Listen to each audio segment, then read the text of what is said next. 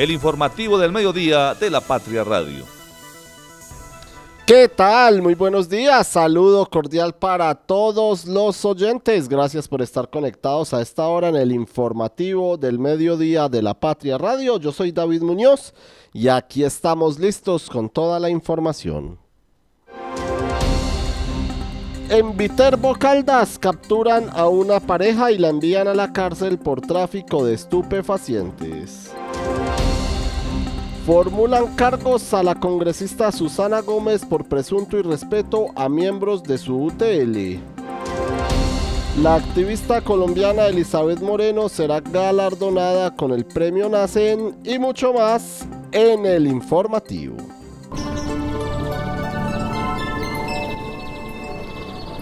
Vamos a revisar las condiciones climáticas a esta hora en la ciudad de Manizales. A esta hora, cómo se desarrolla el clima con 14 grados de temperatura. En la capital caldense, una mañana que estuvo soleada, permanece el sol, aunque hay algo de nubosidad, algo de nubes se observan a esta hora en la ciudad de Manizales y para las horas de la tarde se espera esa combinación entre nubes, eh, sol, nubes, sol, así se puede ir hasta las 5 de la tarde. Luego se esperan algunas tormentas dispersas, tal vez unos chubascos en las horas de la noche, algunas lloviznas, pero es baja la probabilidad de lluvias el día de hoy en la ciudad de Manizales. Sin embargo, como siempre, la recomendación es a que usted salga arropado o al menos lleve un saco y lleve paraguas porque en cualquier momento puede llover en la capital caldense, entonces esa es la recomendación para todas las personas a esta hora. El tráfico a esta hora. Nos vamos a observar las condiciones del tráfico hasta ahora en la ciudad de Manizales. Vamos a ver cómo se encuentra la movilidad eh, a esta hora en la capital caldense. Y empezamos por la avenida Kevin Ángel, en donde a esta hora fluye con normalidad, fluye sin ningún inconveniente a esta hora la movilidad en la capital caldense. En la avenida Kevin Ángel, por supuesto, sí observamos algo de tráfico lento en el sector del intercambiador vial de los Cedros, donde se pidió allí una adición presupuestal de 15 mil millones de pesos para terminar las obras el próximo año. Ya les vamos a contar de qué se trata.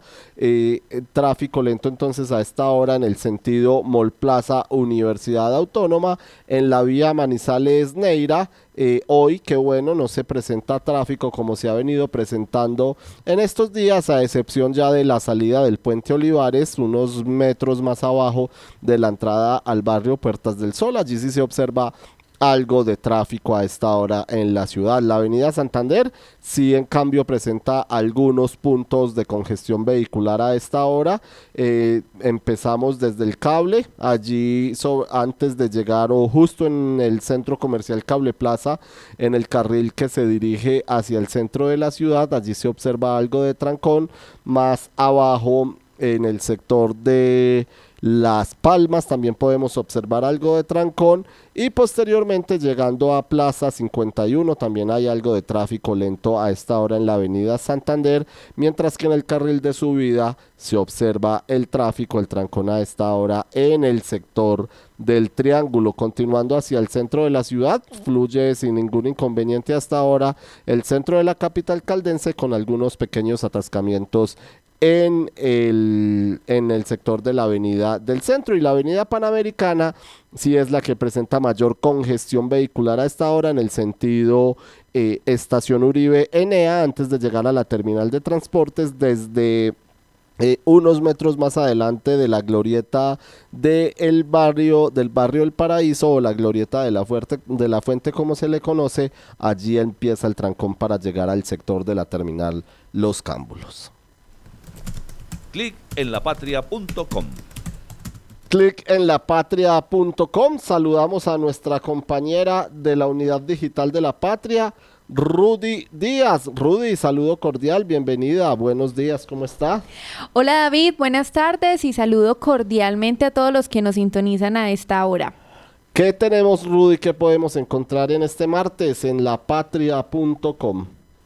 Bueno, desde muy temprano se anunció que la Agencia de la ONU para los Refugiados, ACNUR, anunció hoy que la activista colombiana Elizabeth Moreno Barco, que durante décadas ha asistido a comunidades afectadas por el conflicto armado, será una de las galardonadas este año con el premio NACEN, el principal otorgado anualmente por la organización. Así es, ahí está entonces el, el anuncio que se hizo esta mañana para la activista colombiana. bueno, es de recordar que ella ya obtuvo en Colombia el país del Premio Nacional, el Premio Nacional de Derechos Humanos 2023 en la categoría Defensora del Año. Súper, súper, súper. Qué bueno, bueno este reconocimiento para la activista colombiana Elizabeth Moreno Cerna. Vamos a saludar a nuestros compañeros. A esta hora está Marta Lucía Gómez. Marta, bienvenida, buenos días. Y bueno, ¿cómo está en este martes? ¿Cómo se encuentra?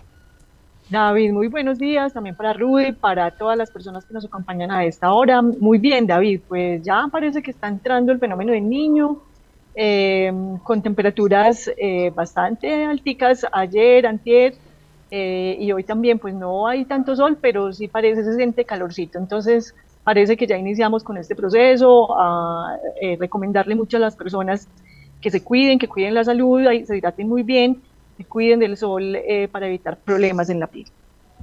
Así es, Marta. De acuerdo, muy válida tu recomendación para todos los oyentes porque desde el domingo se han sentido unas altas temperaturas en la ciudad. Ayer estaba haciendo mucho calor, por ejemplo, y ya empieza en forma, como dice Marta, el fenómeno del niño. Rudy, ¿Qué más encontramos en lapatria.com? Bueno, antes de seguir con esta noticia, saludo cordialmente a Marta.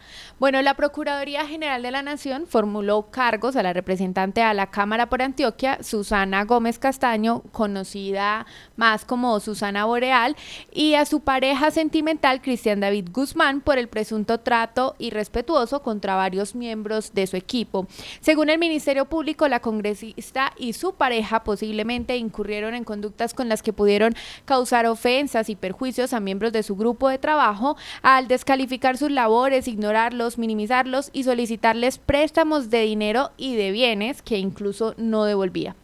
Así es, ahí está entonces la formulación de cargos. Rudy, en noticias eh, judiciales que podemos encontrar en este martes en www.lapatria.com. Sí, claro que sí, nos vamos a noticias más Em, de Caldas, de la región, y eh, que una mujer de 23 años y un hombre de 25 fueron capturados por el delito de tráfico y fabricación de, de estupefacientes en Viterbo. Integrantes de la policía realizaron la captura de la pareja a través de una orden de diligencia. Em, a una vivienda en la cual estarían facilitando la venta dosificada de estupefacientes. Pues Rudy, vamos a escuchar a esta hora a la teniente Liliana Andrea Jiménez, de, ella es comandante de la Policía Caldas, sobre este caso en Viterbo. En Viterbo, mediante una diligencia de registro de allanamiento, eh, se logró la captura en flagrancia de una pareja de 23 y 25 años que al parecer se dedicaban a la comercialización de estupefacientes en el municipio pareja, estas personas fueron dejadas a disposición de autoridad competente por el delito de tráfico de estupefacientes. Seguimos comprometidos con la seguridad del departamento. Todos los hombres, más de 1.500 hombres y mujeres que trabajan en la policía de Caldas, está a disposición de seguir brindando todo nuestro servicio y nuestras capacidades para mantener la seguridad de Caldas. Y también fue desarticulado eh, un grupo delincuencial, los de la isla. Ellos son presuntos dinamizadores del tráfico de estupefacientes. Esto sucedió en Chinchiná. Vamos a escuchar a la teniente también que nos eh, explica con respecto a este caso en Chinchiná Caldas. Quiero comentarles que en el municipio de Chinchiná, en coordinación con la Fiscalía General de la Nación, se realizó eh, una operación que logró la desarticulación de una banda conocida como los de la isla. Estas personas estaban dedicadas al tráfico de estupefacientes. A través de un operativo simultáneo logramos la materialización de 12 órdenes de captura, de las cuales así pudimos lograr también la imputación de una persona y mediante una diligencia de registro de allanamiento la captura de dos personas en flagrancia, de un adulto y la aprehensión de un adolescente de 17 años. Según las investigaciones, estas personas presuntamente eran los responsables de dinamizar el tráfico de estupefacientes en el barrio La Isla, en la zona céntrica y en el sector conocido como Guadalajara del municipio de Chinchiná. Es importante resaltar que la imputación se realizó a, una, a un sujeto denominado como Teletubi, el cual fue capturado el pasado 7 de noviembre y en este momento está con medida privativa de la libertad. Asimismo, después de realizadas las diferentes audiencias, estas 12 personas capturadas fueron cobijadas con medida eh, privativa de la libertad y el menor con medida de internamiento. 11 de la mañana 47 minutos. Rudy, ¿qué más pueden encontrar nuestros oyentes a esta hora en www.lapatria.com? Bueno, también tenemos eh, la información de que el departamento de Caldas eh, ya tiene un presupuesto para el año 2024. Eh, es de 1.160.000 millones de pesos que fueron aprobados por la Asamblea de Caldas para el próximo año. Jaime Alberto Valencia Ramos, secretario de Hacienda de Caldas, indicó que el presupuesto está compuesto a nivel de administración central por 1.094.000 millones, seguido de lo que suma Infi Caldas y la Dirección Territorial de Salud de Caldas. estos recursos están destinados a las inversiones en todos los sectores, a cubrir los gastos de funcionamiento de la administración departamental y el servicio eh, de la deuda. ¿Me recuerdas la cifra, por favor, para que entre Marta? Un billón ciento sesenta y tres mil millones de pesos. El presupuesto de Caldas en el 2024, Marta, ahí está entonces un billón de pesos para el presupuesto del departamento que entrará a ejecutar eh, Henry Gutiérrez Ángel. Claro que sí, David, es un billón de pesos sobre los cuales eh, tendrá que ejecutar el, eh, próximo gobernador de Caldas, Henry Gutiérrez Ángel, para los cuatro años siguientes, en los cuales creo yo deberá hacer mucho énfasis en vías, que es lo que vienen solicitando los ciudadanos. Según la encuesta que eh, contrató la Patria, eh, con la firma, eh, con una firma nacional para que se pudieran eh, entender qué es lo que quieren los ciudadanos y pues las vías, el mejoramiento de las vías es lo que más está solicitando la gente. Yo creo que hacia allí ese presupuesto debe estar fuertemente dirigido a resolver los problemas de movilidad, los problemas de conectividad que van muy de la mano con la generación de desarrollo. Mucha gente critica la construcción de carreteras, el uso del cemento, pero realmente se debe entender como un paso hacia el desarrollo porque le sirve a las personas del área urbana, pero muchísimo más a quienes están, a quienes están en las zonas rurales produciendo y eh, sembrando infinidad de productos que deben sacarlos para llevarlos a las ciudades y la única manera es por las vías. Entonces yo creo que a ese tema vial se le debe apostar buena parte de esos recursos sin olvidarse de lo social, de los otros grandes proyectos y de las necesidades que normalmente tiene el departamento. Precisamente frente al tema de infraestructura vial, Marta, el secretario de Hacienda dijo que el presupuesto va a permitir la operación y la administración de los combos de maquinaria y los recursos adicionales para nuevas vías, que también ya hay unos convenios con el Invías para que se desarrollen en el departamento.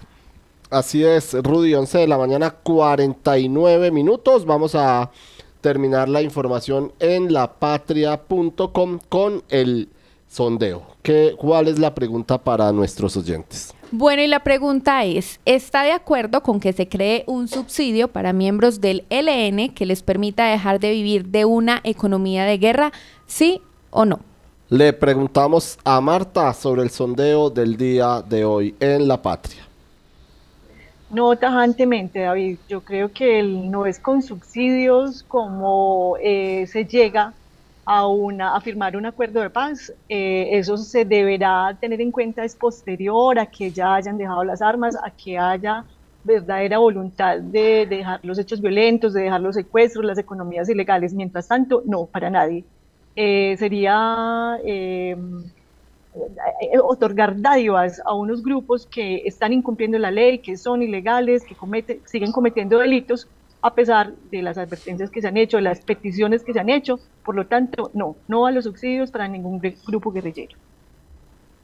Bueno, y eh, los lectores, me confundí con la palabra, los lectores eh, de nuestra página web eh, han dicho no el 88.06% y sí el 11.94%. El doctor Oscar Giraldo es médico y cirujano de la Universidad de Caldas, especializado en hipnosis clínica y en programación neurolingüística. Visítalo y comprueba su efectividad en casos de depresión, insomnio, ansiedad, cáncer, sida, lupus, inmunodeficiencias, Parkinson, Alzheimer entre otras. Está en el Centro Médico Palo Grande, Edificio Los Rosales, Avenida Santander 5709. Teléfono 3204298527. En el Centro de Arbitraje y Conciliación de la Cámara de Comercio de Manizales por Caldas tenemos múltiples formas para acompañarte en la solución de tus dificultades con otras personas o empresas. Llevamos más de 30 años al servicio de la comunidad. Pregunta por nuestros servicios de conciliación, arbitraje, insolvencia de persona natural no comerciante, asesorías jurídicas especializadas, amigable composición, ejecución especial de garantías mobiliarias. Info 884-1840, extensiones 301-302 o al correo conciliación arroba ccm.org.co. Conectar personas con soluciones energéticas es la idea que mueve a Gensa, una empresa con más de 400 colaboradores que trabajan por brindarle energía a su país. Somos Gensa, energía que conecta. Cotraman una empresa al servicio del Oriente de Caldas. Viaje siempre con nosotros a Manzanares, Samaná, Bolivia, Pensilvania, Marquetalia, Marulanda y La Dorada. Informes al 312-260-0698. Santa Sofía se posiciona como el mejor hospital cardiovascular del país, con los equipos más avanzados, los especialistas mejor calificados, cinco quirófanos y unidad de cuidados intensivos quirúrgica para atender patologías de alta complejidad y cuidar la salud de su corazón. En el Centro de Arbitraje y Conciliación de la Cámara de Comercio de Manizales por Caldas tenemos múltiples formas para acompañarte en la solución de tus dificultades con otras personas o empresas. Llevamos más de 30 años al servicio de la comunidad. Pregunta por nuestros servicios de conciliación, arbitraje, insolvencia de persona natural no comerciante, asesorías jurídicas especializadas, amigable composición, ejecución especial de garantías mobiliarias. Info 884-1840, extensiones 301-302 o al correo conciliación arroba ccm.org.co. Encuéntrenos siempre en podcast. Escúchenos en Spotify buscando La Patria Radio. 11 de la mañana, 54 minutos, hablando de economía, de presupuestos para el próximo año y también de adiciones presupuestales. Pues vamos a hablar de la obra del intercambiador vial de los cedros, donde hasta ahora, como les dijimos algunos minutos, se presenta algo de tráfico terminando la avenida Kevin Ángel para salir rumbo hacia el municipio de Neira o para subir hacia el centro de la ciudad. Para poder terminar la construcción del intercambiador vial de los Cedros el próximo año, la secretaria de Obras Públicas de Manizales, Claudia María Salazar, le pidió al Consejo de la Ciudad una adición presupuestal de 15 mil millones de pesos para el proyecto que se aprobó en el 2021 por un presupuesto inicial de 24 mil millones de pesos. Este año se espera dejar listo, como lo ha dicho en varias ocasiones la Secretaría de Obras Públicas de la ciudad, se espera dejar listo el 75% de la construcción. El valor inicial eh, de la obra, como les mencionamos, fue de, 60, eh, de 24 mil millones de pesos. Ahora la alcaldía de Manizales, en cabeza de la Secretaría de Obras Públicas, está pidiendo una edición de 15 mil millones de pesos, es decir, un 62,5% del valor inicial de la obra, más de la mitad de lo que valdría o del costo inicial. Eh, vamos a escuchar a la secretaria de Obras del municipio, del municipio Claudia María Salazar, quien explica la razón. Sí, estamos trabajando de manera incansable para llevar el proyecto al 75% a 31 de diciembre, donde tendremos posiblemente el puente 1 en plena operación, al igual que las obras de urbanismo. Para el año 2024 eh, estaremos trabajando en las obras de construcción del segundo puente, eh, puente que ya tiene eh, la gran mayoría de los caissons de la cimentación construida y que eh, le corresponderá a la otra administración durante el primero y parte del segundo semestre terminar su ejecución. Eh, la adición que se está planteando es del 50% del contrato actual eh, a precios 2024 para poder terminar Puente 2. Estamos trabajando en la Secretaría de Obras Públicas, desde la Alcaldía Manizales trabaja intensamente con los contratistas para que en el mes de octubre del 2024 la obra esté culminada. El avance hoy es del 65%. Marta, entonces 15 mil millones de pesos más pide la alcaldía de Manizales, le hizo la solicitud al Consejo de la Ciudad para terminar la obra en el próximo año, la obra del intercambiador vial de los cedros, que se espera concluirla en octubre del 2024, hablando sobre todo de presupuestos, Marta, y, esta adición eh, que pide eh, la Secretaría de Obras Públicas de la ciudad.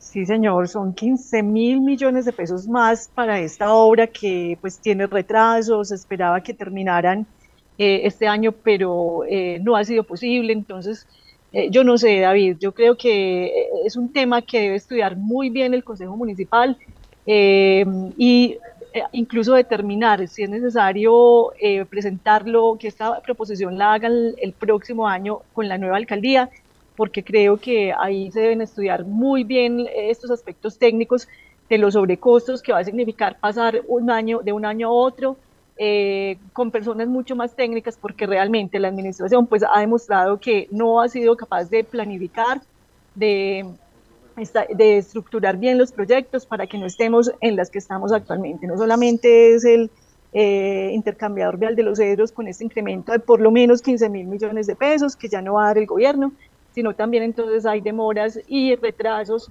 en la PETAR que también vaya a significar un incremento de valor Está también eh, el Boulevard de la 19 que al parecer tampoco van a terminar, entonces también significará que pase el año entrante con valores distintos. Aquí estamos hablando de muchísima plata, no solamente para el intercambiador vial de los cedros, sino para las otras obras. Y yo creo que esto debe quedar en manos es de la próxima alcaldía, que es a la que le va a tocar llegar a resolver todos estos problemas. Así es, Marta, de acuerdo. Pues según la secretaria eh, de obras, la adición eh, presupuestal que ellos piden es del 50% del valor total de la obra, eh, pero con precios al 2024. Si la hacemos con precios al, estimado inicial, que fue de 24 mil millones de pesos, pues estos 15 mil millones que está pidiendo la alcaldía además serían un 62% del valor de la obra. Y como usted lo dice, Marta, pues la secretaria de Obras Públicas de la ciudad dice que la razón se debe a que el gobierno nacional se comprometió desde el inicio con 13 mil millones de pesos y otros 13 mil millones más para el intercambiador eh, o para la obra de los cedros para el deprimido que se realiza allí. Y según la secretaria solo mantuvo su compromiso con la obra en los cámbulos, aunque la promesa, bueno, es terminar eh, o era culminar la obra eh, este año la nueva meta es culminarla en octubre del 2024. Escuchemos también lo que dice Julián García, concejal del partido Alianza Verde, quien cuestiona la demora y expresa un, un escepticismo frente a que se vaya a concluir en octubre del 2024. Pues en el recorrido que nosotros acabamos de hacer y en el detalle que llevan en la obra, al parecer sí y esperamos que sí, ¿cierto? Por el bien de, de, los manizaleños, de la movilidad, de la feria que se viene y de las festividades de Navidad y de enero. Nosotros, pues obviamente hemos sido muy incisivos también en que esto se pueda terminar y ellos lo que también nos dicen es ojalá que el clima siga de la mejor manera, ¿cierto? Para poder terminarla. Tenemos todas las esperanzas puestas en que eso pueda pasar. Mire, yo tengo que decirles una cosa, yo esta obra no la probé, ¿cierto? No la probé, no porque no crea que hubiese sido necesaria para el municipio, yo creo que esta obra se tenía que hacer. Yo no la probé porque nosotros hemos demostrado que ha tenido unos problemas en términos de planificación. La administración, esta administración le recibió a la siguiente a la administración pasada y después salieron a decir que no tenían los diseños completos en fase 3 y entonces que por eso el retraso, bueno, una cantidad para mí de excusas. Eh, pues no sabemos, ¿cierto? Tenemos que esperar que llegue, ya está en el presupuesto, ya hay en el presupuesto 13 mil millones de pesos para esta obra, nosotros lo estamos revisando y evaluando, creemos que con los adelantos que llevamos hay una gran posibilidad de que esto se pueda convertir en una realidad. Y creo que con la responsabilidad que hoy nosotros tenemos de que esta obra, porque yo soy vecino de este sector y he padecido el problema de tránsito, de tráfico, el problema de agrietamiento de las, de las casas, eh, nosotros creemos que sí, esperemos que esta administración lo termine de la mejor manera y que la próxima administración pues obviamente ya culmine esta obra. Pues sí, se extendió, ¿cierto? Nosotros aquí ya vamos a cumplir dos años de retraso. Entonces, eh, yo no creo, si usted me lo pregunta, que lo vayamos a poder hacer a, a octubre, ¿cierto? Voy a ser pesimista porque ya la realidad y la vida nos ha mostrado que eso no va a ser así. Ahora, yo creo que para diciembre del 2024 es muy factible que la obra se pueda entregar, ¿cierto? Y eso esperamos y eso queremos. Ojalá que así sea. La voz del día. Dos minutos, a esta hora nos acompaña Tatiana Zapata, ella es la jefe de la unidad de asuntos étnicos de la alcaldía de Manizales a propósito de la caracterización que están haciendo de esta comunidad en la ciudad y el proceso y el llamado que están haciendo para estas personas. Tatiana, bienvenida al informativo del mediodía de la Patria Radio. Buenas tardes, ¿cómo está? Pues, Hola, muy buenas tardes. Muchísimas gracias por la oportunidad de estar aquí y contarle a todo Manizales cuán importante es para el municipio tener una caracterización de los grupos étnicos y asimismo incentivar a todas las personas de esta población a que participen del proceso. Muchas gracias. Tatiana, eh, precisamente, ¿qué registro tienen ustedes o qué cifras tienen eh, de la comunidad o de, de la comunidad étnica en la ciudad de Manizales? Pues mira, nosotros nos estamos basando en las cifras DANE del 2018, que fue el último censo que se hizo, y en Manizales contamos con aproximadamente 9 mil personas que se reconocen dentro de la población étnica, tanto personas indígenas como personas negras, afrocolombianas, raizales y palenqueras. Lo que nosotros queremos hacer desde la caracterización de la unidad de asuntos étnicos es identificar qué necesidades puntuales tienen estas personas en Manizales porque al ser pertenecientes a una comunidad étnica, tienen características y valores culturales distintos a los demás grupos poblacionales en la ciudad. Entonces lo que queremos saber es conocer sus necesidades, eh, identificar dónde están, cómo están y asimismo desde la unidad de asuntos étnicos brindarles servicios para hacer de su vida una mejor vida en Manizales.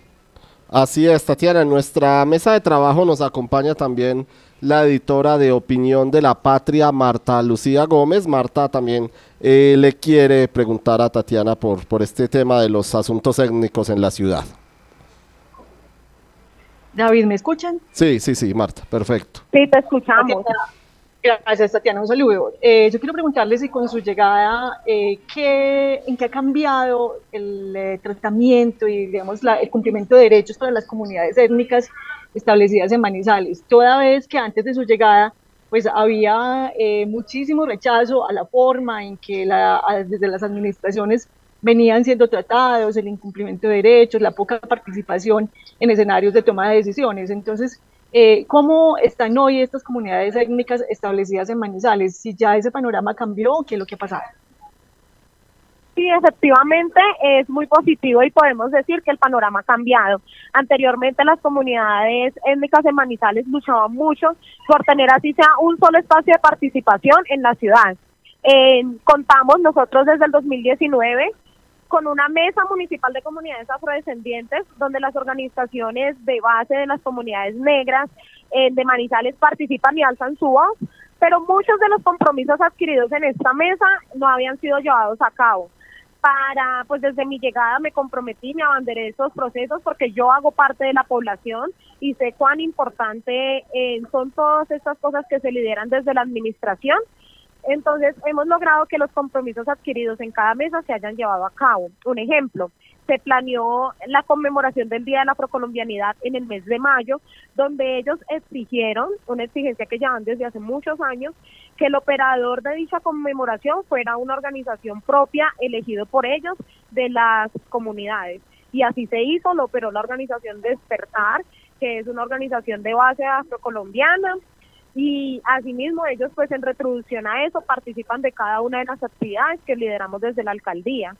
De la misma manera hemos logrado visibilizar a las comunidades indígenas del municipio, tenemos una relación muy estrecha con lo que es el Cabildo Indígena Universitario y constantemente en gratitud a corresponderles con el cumplimiento de sus derechos desde la administración, ellos nos corresponden invitándonos a eventos o diferentes actividades que culturalmente son de alto impacto para ellos.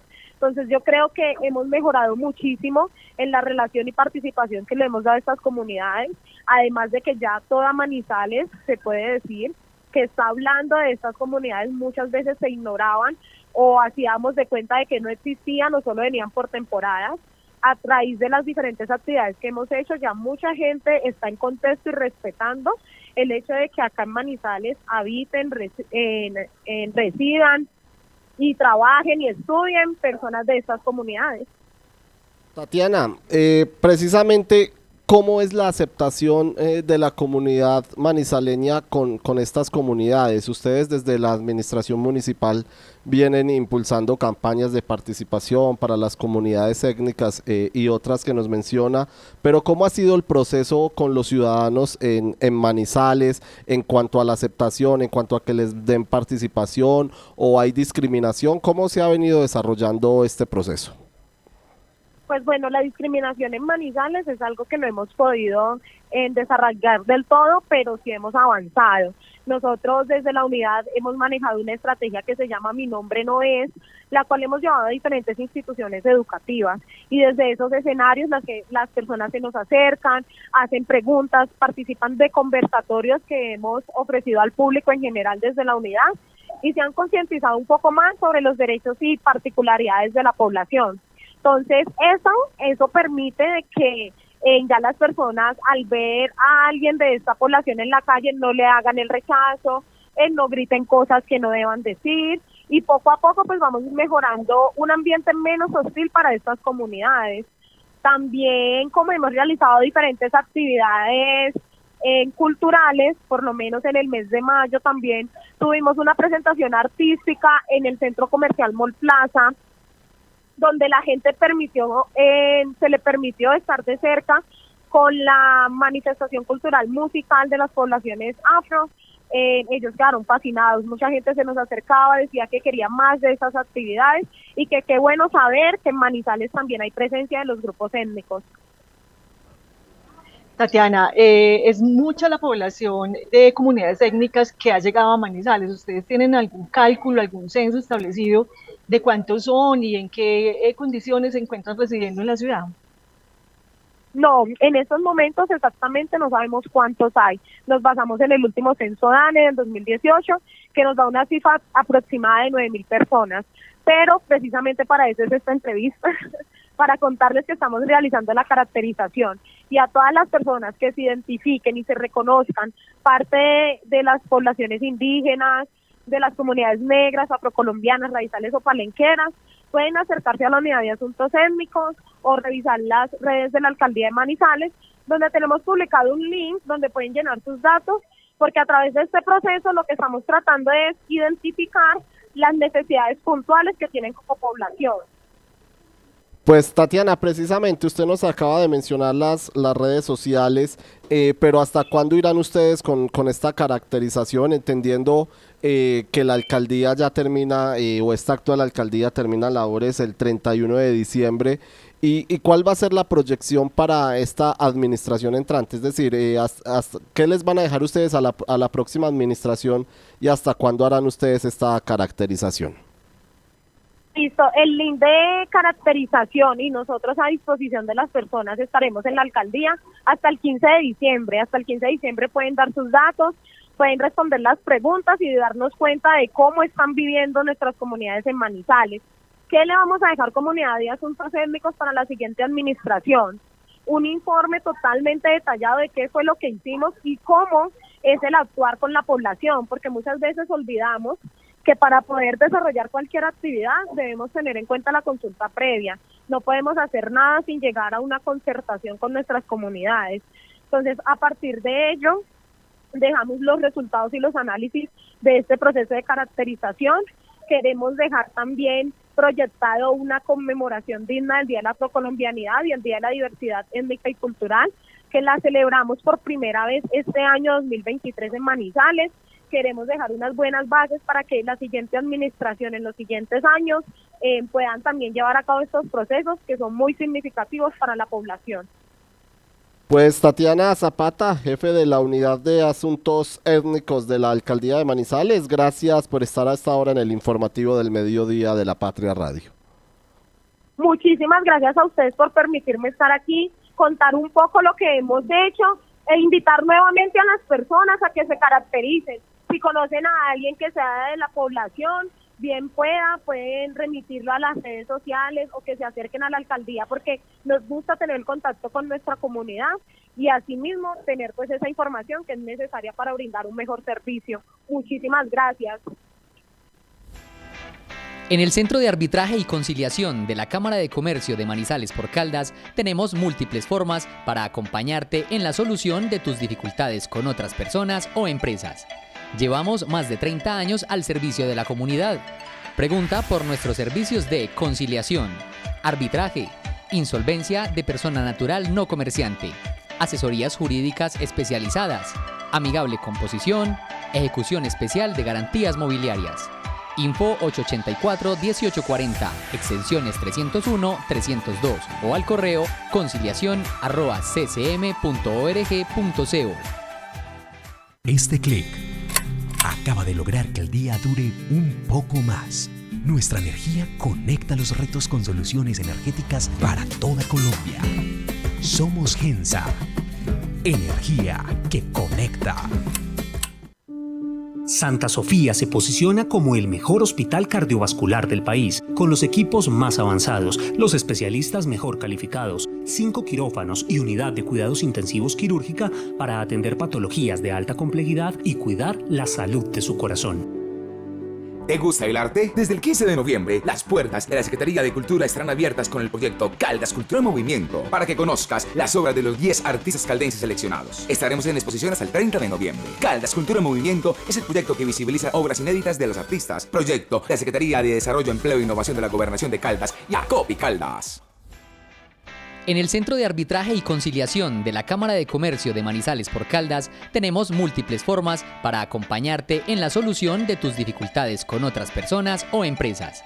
Llevamos más de 30 años al servicio de la comunidad. Pregunta por nuestros servicios de conciliación, arbitraje, insolvencia de persona natural no comerciante, asesorías jurídicas especializadas, amigable composición, ejecución especial de garantías mobiliarias. Info 884-1840, extensiones 301-302 o al correo conciliación.ccm.org.co. La voz del día. 12 del día, 14 minutos.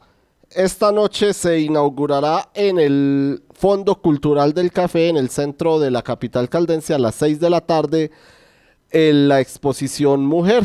Allí estará la mujer como centro de atención y es una exposición de Beatriz Echeverry, artista caldense. Como les decimos, eh, la exposición Mujeres que se inaugura a las 6 de la tarde en el Fondo Cultural del Café. Hasta ahora nos acompaña la artista caldense, precisamente Beatriz Echeverry. Bienvenida al informativo de la Patria Radio, doña Beatriz, y cuéntenos un poco de la exposición que inaugurará esta tarde en Manizales.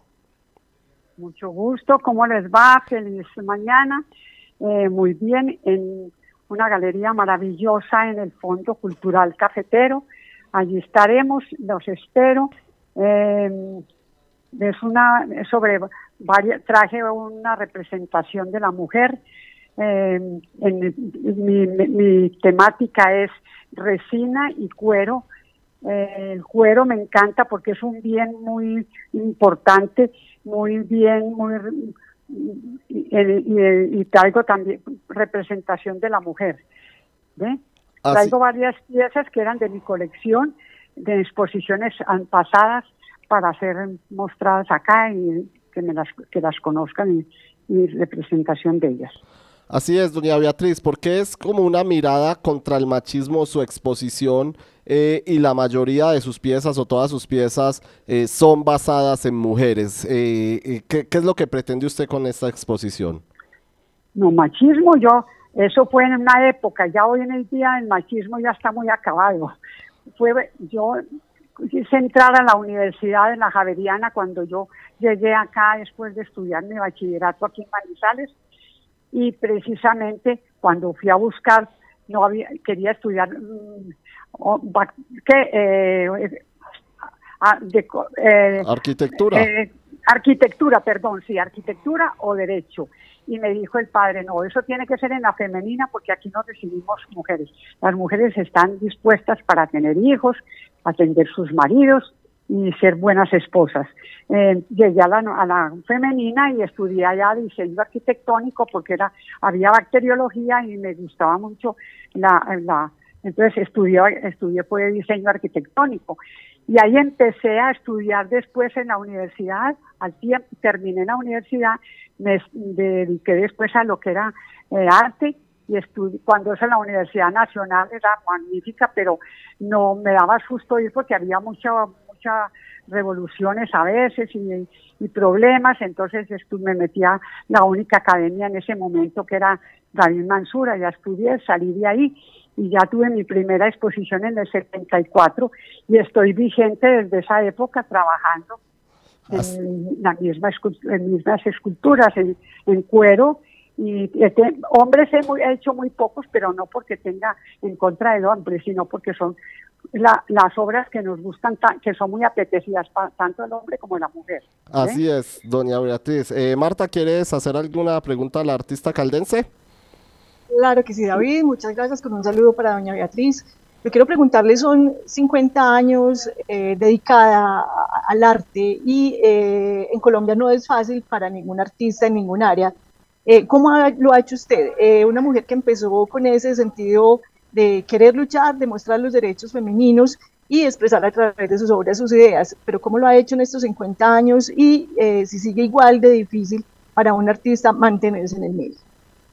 Mire, en la época en que yo estuve, la única posibilidad es entrar que lo conocieran con una participación de algún evento que fuera bien representante, representativo.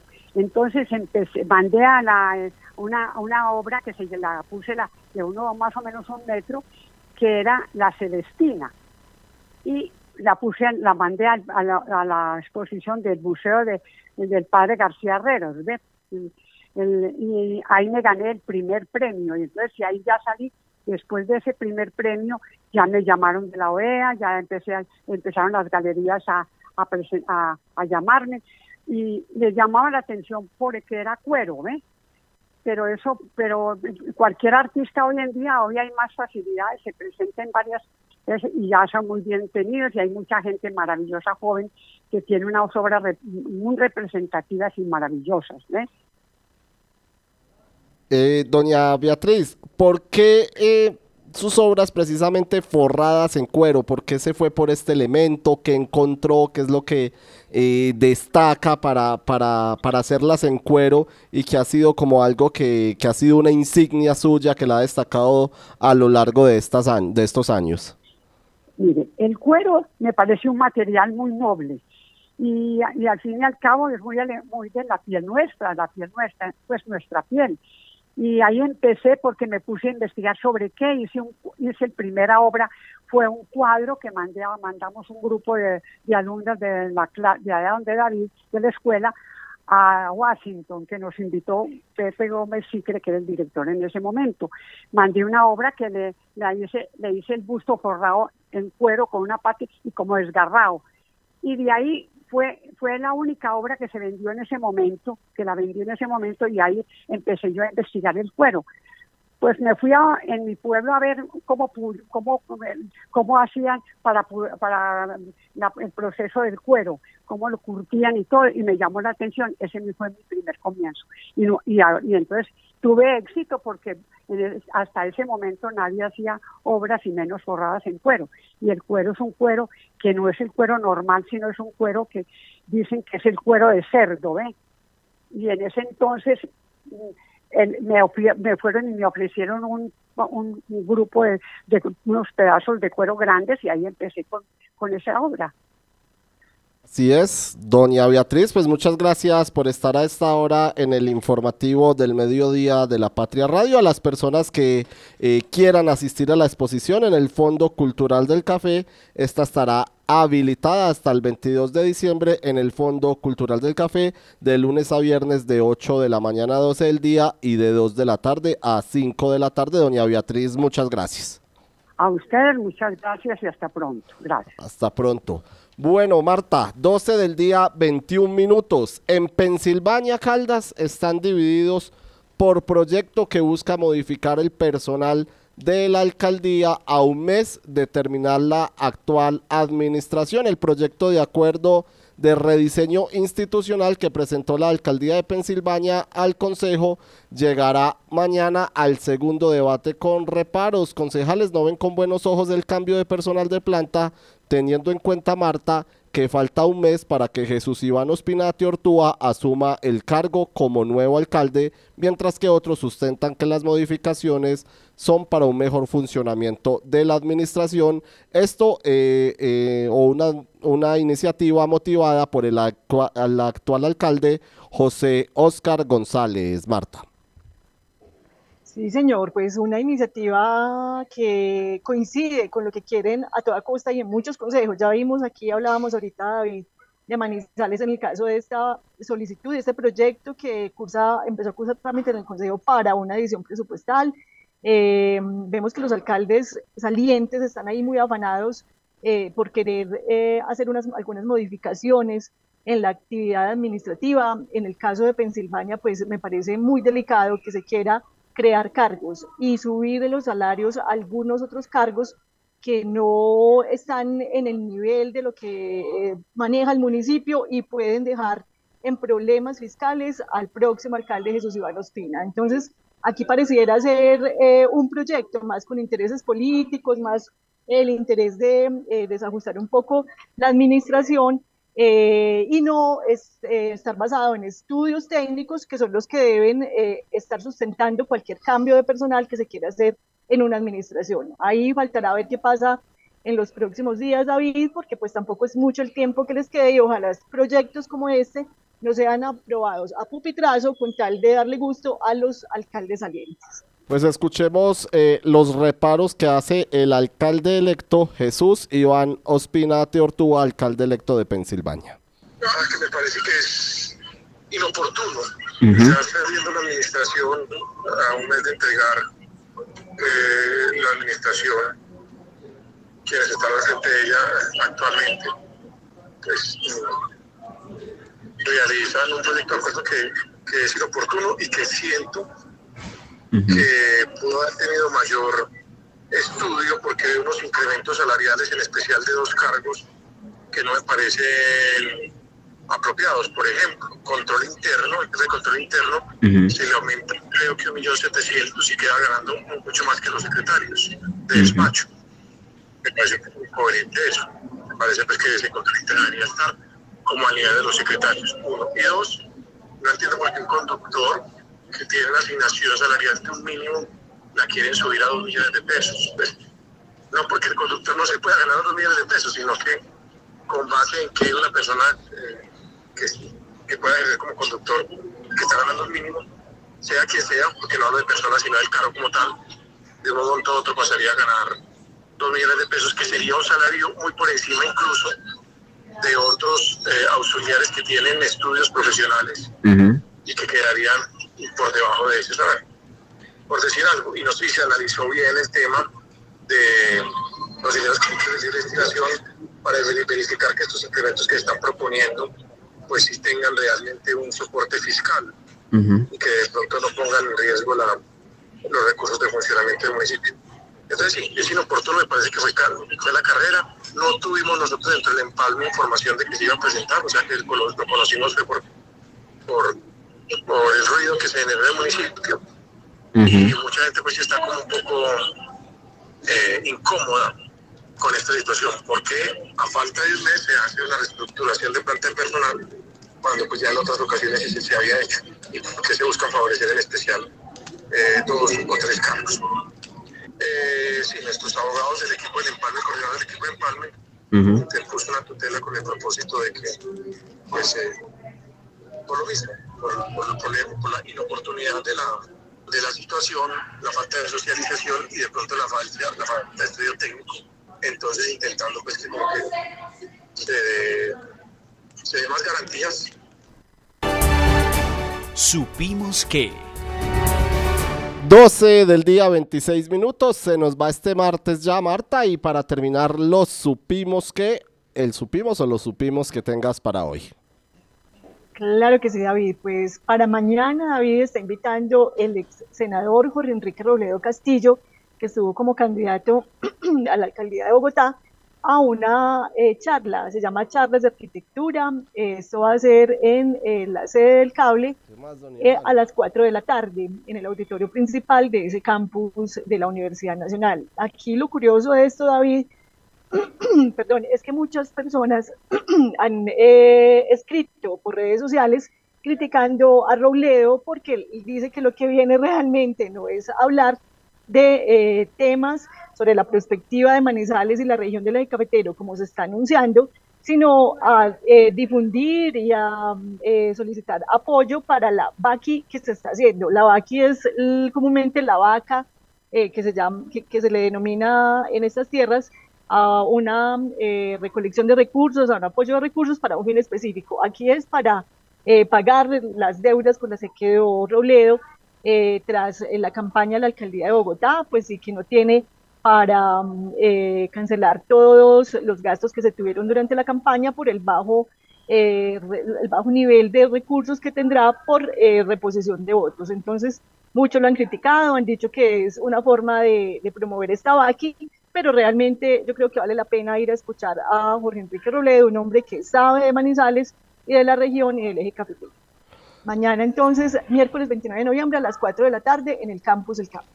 Ahí está la invitación para eh, recoger fondos de, luego de la quemada en la pasada campaña electoral. De esta manera terminamos el informativo del mediodía de la Patria Radio, no sin antes recordarles que esta noche a las 7 de la noche será el lanzamiento de la 67 Feria de Manizales, evento que se realizará en el Parque Ernesto Gutiérrez a las 7 de la noche. Muchas gracias a ustedes por estar con nosotros.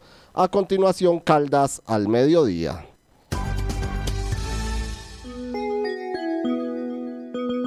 Desde Manizales, transmite Radio Cóndor, HJZF 1540 en la amplitud modulada, emisora de la Fundación para el Desarrollo Educativo de Caldas, Fundeca, y la Universidad Autónoma de Manizales.